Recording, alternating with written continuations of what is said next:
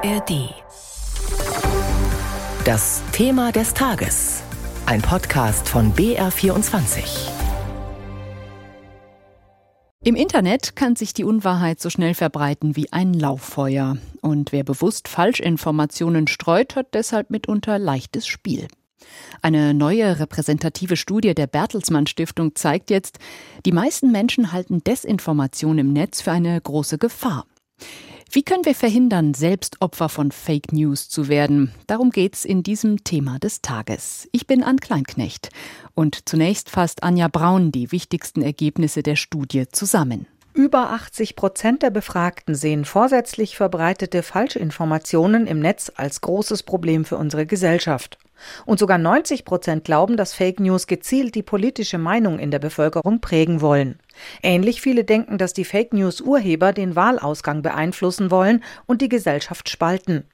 Die meisten Falschinformationen werden bei umstrittenen Themen wie Einwanderung, Gesundheit, Krieg und Klimakrise vermutet. Und in Kontakt mit Fake News kommen die Befragten am häufigsten in den sozialen Medien. Aber auch in Blogs und Nachrichtenseiten sowie Messenger-Diensten finden sie häufig Fake News. Doch immerhin 70 Prozent der Befragten glauben, dass diese Falschinformationen nur ein Problem für andere Menschen darstellen, nicht für sie selbst. Die Bertelsmann Stiftung fordert, dass es leichter gemacht werden soll, Informationen zu überprüfen und Fake News zu melden. Die Umfrage zeige, dass Menschen klarere Regeln wollten. Darauf müssten Politik, Zivilgesellschaft und Medien nun reagieren. Anja Braun war das mit den wichtigsten Ergebnissen der neuen Bertelsmann-Studie.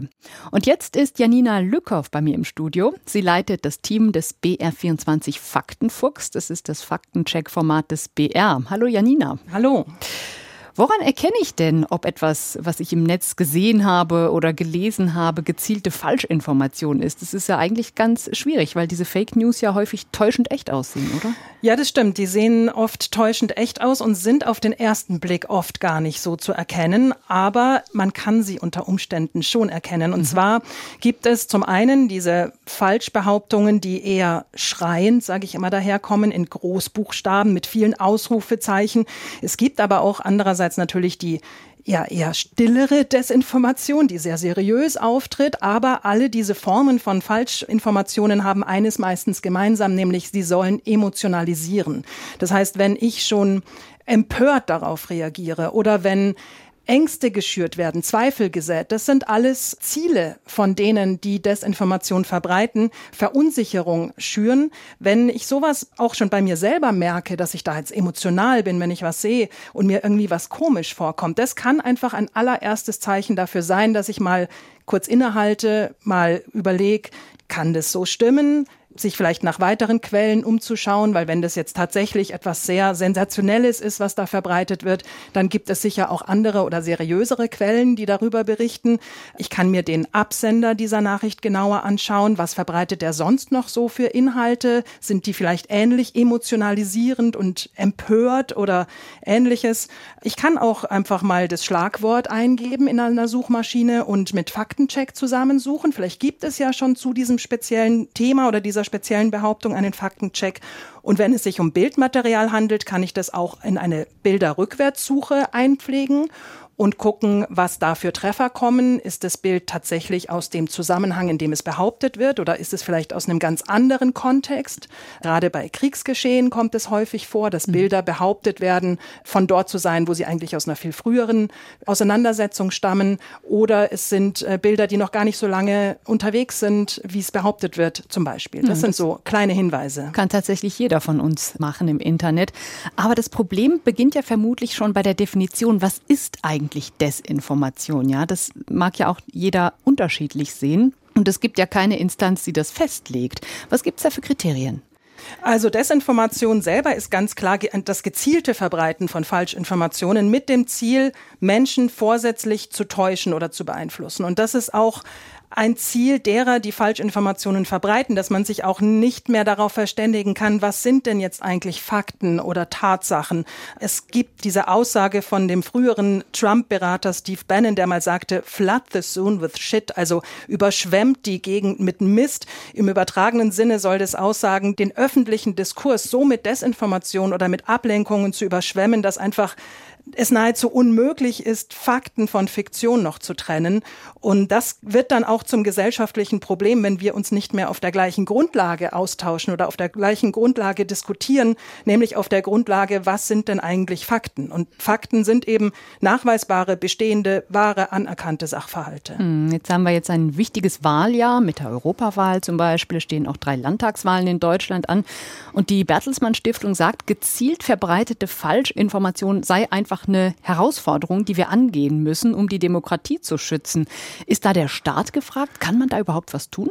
Es gibt ja jetzt den DSA, den Digital Services Act, das Gesetz über digitale Dienste. Das ist eine Verordnung der EU, die jetzt in diesem Monat vollumfänglich in Kraft tritt. Und die soll unter anderem auch dazu dienen, falsche Inhalte schneller zu löschen, die Plattformen dazu zu bringen, solche Inhalte schneller zu löschen oder deren Reichweite einzuschränken oder auch Accounts von Menschen zu sperren, die sowas verbreiten.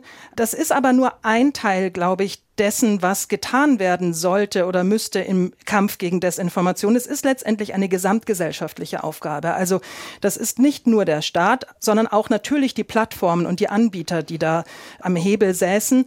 Es ist auch eine Aufgabe des Bildungssystems, Stichwort Medienkompetenz, früh zu vermitteln, worauf muss ich achten, wenn ich in den sozialen Netzwerken unterwegs bin. Es ist aber auch die Aufgabe jedes Einzelnen von uns, auch da zu widersprechen, wo uns Falschbehauptungen begegnen. Hm, jetzt heißt es ja in dieser Studie auch, den allermeisten Menschen in Deutschland ist diese Gefahr von Desinformation bewusst. Das ist doch eigentlich schon eine gute Nachricht, oder? Ja, das ist eigentlich eine gute Nachricht tatsächlich. Ich bin auch ähm, darüber gestolpert, dass 70 Prozent sagen, ähm, das ist ein Problem für andere und nur 16 Prozent mhm. sagen, das ist auch ein Problem für mich. Tatsächlich ist aber niemand davor gefeit, auf Desinformation hereinzufallen. Auch ich selber, die auch hauptberuflich damit zu tun hat, würde niemals behaupten, ich erkenne jede Desinformation oder bin davor gefeit. Tatsächlich hat das was damit zu tun, wie wir ticken, wie unsere Gehirne funktionieren. Und da gibt es vier Punkte. Das eine ist, wir glauben erstmal, was wir sehen mhm. oder was wir hören. Das ist das sogenannte Truth Bias oder Ehrlichkeitsvoreingenommenheit, weil wir gar nie alles überprüfen können, was uns an Informationen begegnet. Das zweite ist, dass wir eher das Glauben, was wir immer wieder und wiederholt hören, was uns wiederholt gesagt wird, glauben wir eher. Wem wir vertrauen, dem glauben wir eher, wenn es ein, jemand ist aus, der, aus dem näheren Umfeld zum Beispiel, der mir eine Sprachnachricht weiterleitet, das glaube ich dann eher. Und auch, was uns bestätigt in unseren eigenen Einstellungen, auch das glauben wir eher. Und so trickst uns unser Gehirn ein mhm. bisschen aus und darum ist keiner von uns gefeit, darauf reinzufallen.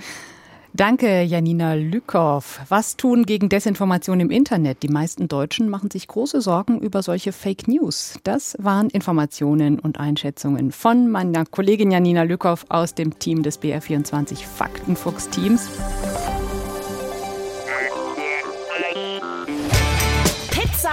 Und Pommes der BR24 Sportpodcast mit Felix Neureuter und Philipp Nagel.